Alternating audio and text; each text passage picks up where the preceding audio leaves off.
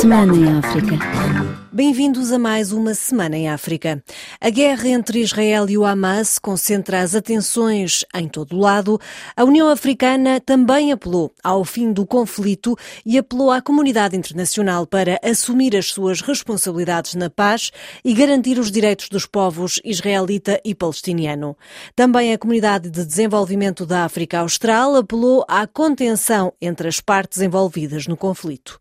O posicionamento da SADEC consta de uma declaração assinada pelo chefe de Estado angolano, João Lourenço, na qualidade de presidente em exercício da organização regional.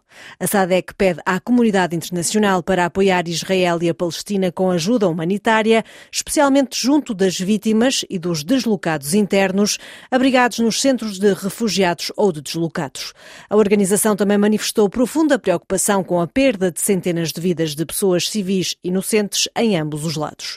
Em reação, o embaixador israelita em Angola, Shimon Solomon, manifestou-se profundamente desapontado por Angola não ter tomado diretamente posição e não ter condenado o ataque do Hamas e disse que os amigos se conhecem em tempos difíceis. O nosso pedido é tem que condenar o ataque. Não é a altura de tomar partido por uma das partes. Terror é terror. Angola e Israel são amigos, desde antes da independência.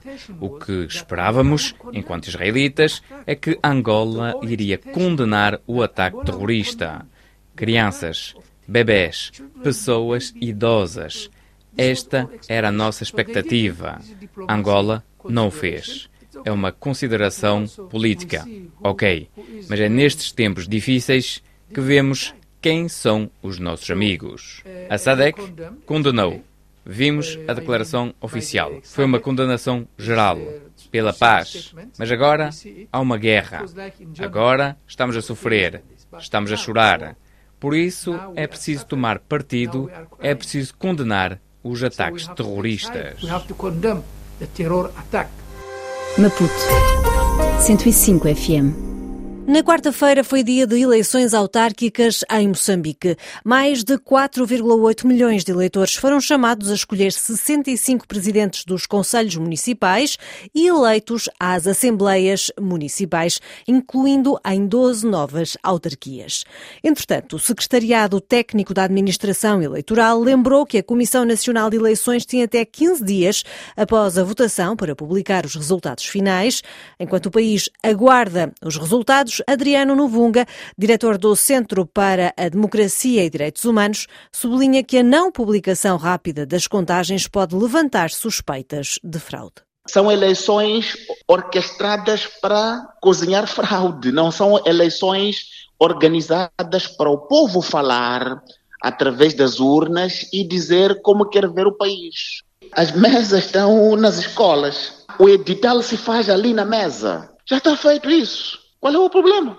Por sua vez, a Sala da Paz, plataforma da Sociedade Civil Moçambicana de Observação Eleitoral, apontou algumas irregularidades que podem manchar as eleições autárquicas de 11 de outubro, como contou a RFI Crispim Amaral, membro da plataforma. Restrição em termos de acesso de energia elétrica de alguns distritos municipais da cidade de Maputo, Quilimane, Nampula. Restrições de acesso à internet e redes sociais com destaque para o Facebook, WhatsApp, plataformas que são amplamente usadas para os cidadãos para partilhar dados e informações eleitorais. Esta semana também Moçambique assinalou o Dia do Professor, uma jornada de reflexão que acontece num contexto penoso. Do ponto de vista de Avatar Coamba, presidente da Associação dos Professores Unidos de Moçambique, que se queixa dos baixos salários e espera que o governo ponha mãos à obra para mudar o cenário. E um dos pontos, de alguma forma, que nos preocupa são uma série de subsídios e a própria maneira de trabalhar do professor no país que não é a desejar. Então entendemos nós que já está na altura do governo dia e começar a traçar estratégias sérias e bem construídas para mudar o cenário atual.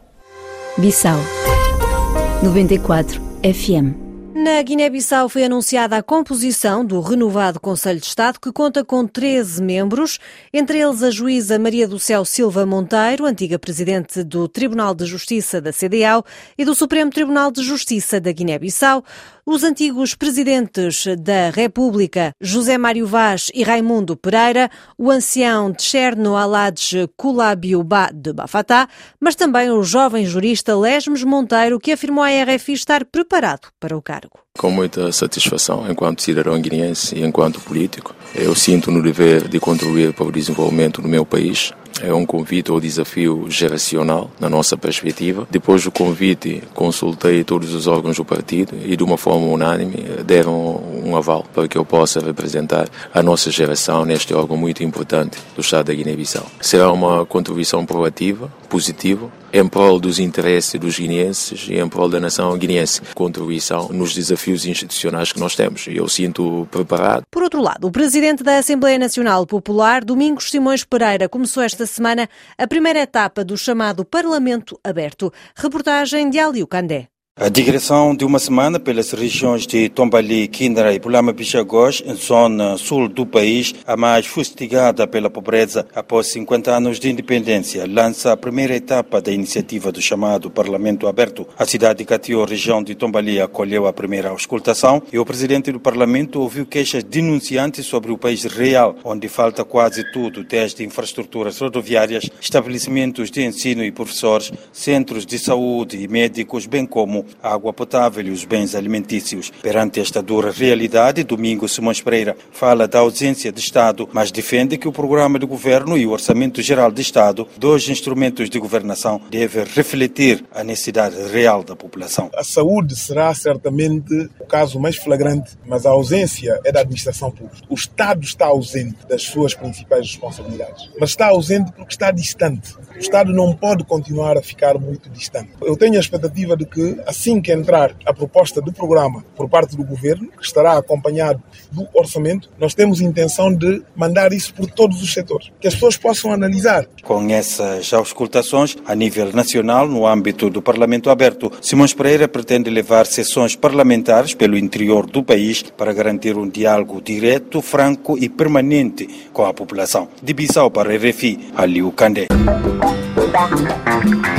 Angola precisa de investimento privado porque as finanças públicas estão no limite. Quem o diz é a ministra angolana das Finanças, Vera Davis de Souza, que esta semana participou nos encontros do Fundo Monetário Internacional e do Banco Mundial em Marrocos. Nós estamos a gerir mesmo no limite, como costuma dizer. A dívida é cerca de 60% hoje, é, modo que é muito. Precisamos de montantes elevados de injeção de dinheiro fresco na economia. O Estado tem sido, historicamente, o principal driver, mas com os níveis de endividamento que temos, o Estado já não tem a mesma capacidade.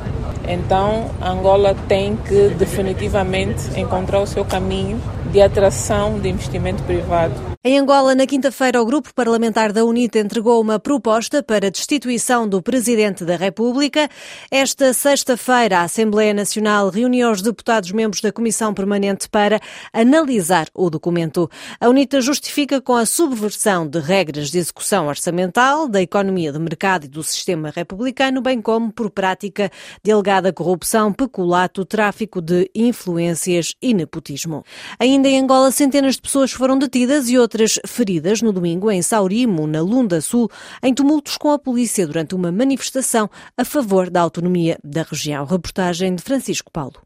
O líder do autodenominado Manifesto Jurídico do Povo Lundês, J. Felipe Malaquito, acusa a polícia de ter usado meios letais para frustrar a realização de um ato cujo propósito seria apenas hastear a bandeira da sua organização. No município de Saurimo, capital da província da Lunda Sul, J. Felipe Malaquito sublinha que a ação da polícia resultou na detenção de mais de 200 pessoas e o ferimento de vários indivíduos. Já estão nas cadeias aproximadamente 300 pessoas sem nada, sem motivo nenhum, e depois Ali há muitos feridos, eu não estou a compreender absolutamente nada. E 70 tal feridos ali, qual é o motivo que faz com que eles fazem isto? Não há crime nenhum nós cometemos. Entretanto, Florencio de Almeida, porta-voz da Polícia Nacional na Lunda Sul, esclarece que a polícia ainda tentou garantir a segurança da atividade, mas os organizadores insurgiram-se contra as forças da ordem, forçando a detenção de várias pessoas. Procuramos contactá-los para garantir a segurança dos mesmos, mas não tivemos sucesso. Como resistiam, dizer que levou-se à custódia das forças cerca de 150